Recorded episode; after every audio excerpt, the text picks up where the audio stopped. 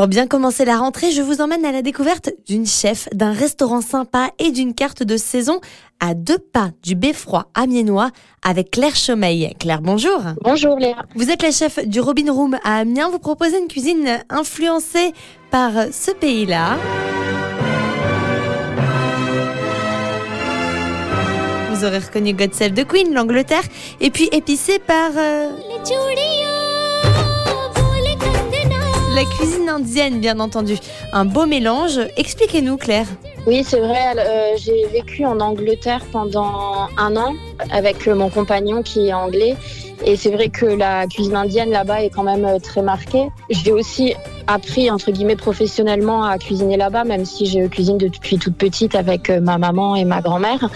Bah voilà, avec euh, toutes ces saveurs qu'on peut retrouver euh, avec la cuisine indienne. Donc euh, pas mal d'épices, de piments aussi. Claire, on l'aura compris, vous avez envie de nous faire voyager. On va aller cette fois du côté du Maghreb avec un plat typique de là-bas, la chakchouka.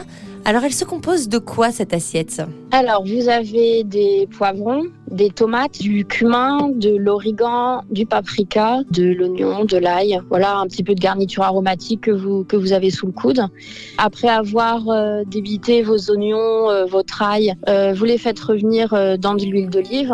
Ensuite, les poivrons, vous les faites revenir dans l'huile d'olive avec votre garniture aromatique et vos tomates fraîches. Comme les currys indiens et le dal, hein, il y a pas mal de variantes en fonction de la région et des familles aussi. Elles s'accommodent aussi bien avec un œuf au plat, avec euh, peut-être des merguez, des choses comme ça. Moi, au restaurant, je la propose sur, euh, bon, sur un lit de semoule et euh, je la fais gratiner avec de la feta, un œuf et au moment de servir, euh, des herbes. Voilà qui donne envie. Merci beaucoup, Claire. On rappelle le nom de votre restaurant, le Robin Room à Amiens. Et si, comme notre chef, vous voulez cuisiner le poivron, n'hésitez pas à vous fournir, pourquoi pas, dans l'Aisne, à Chéry-Chartreneuve. Vous avez un très très beau jardin qui s'appelle le jardin de Priap qui vous invite avec 10 hectares de culture biologique et des poivrons à foison.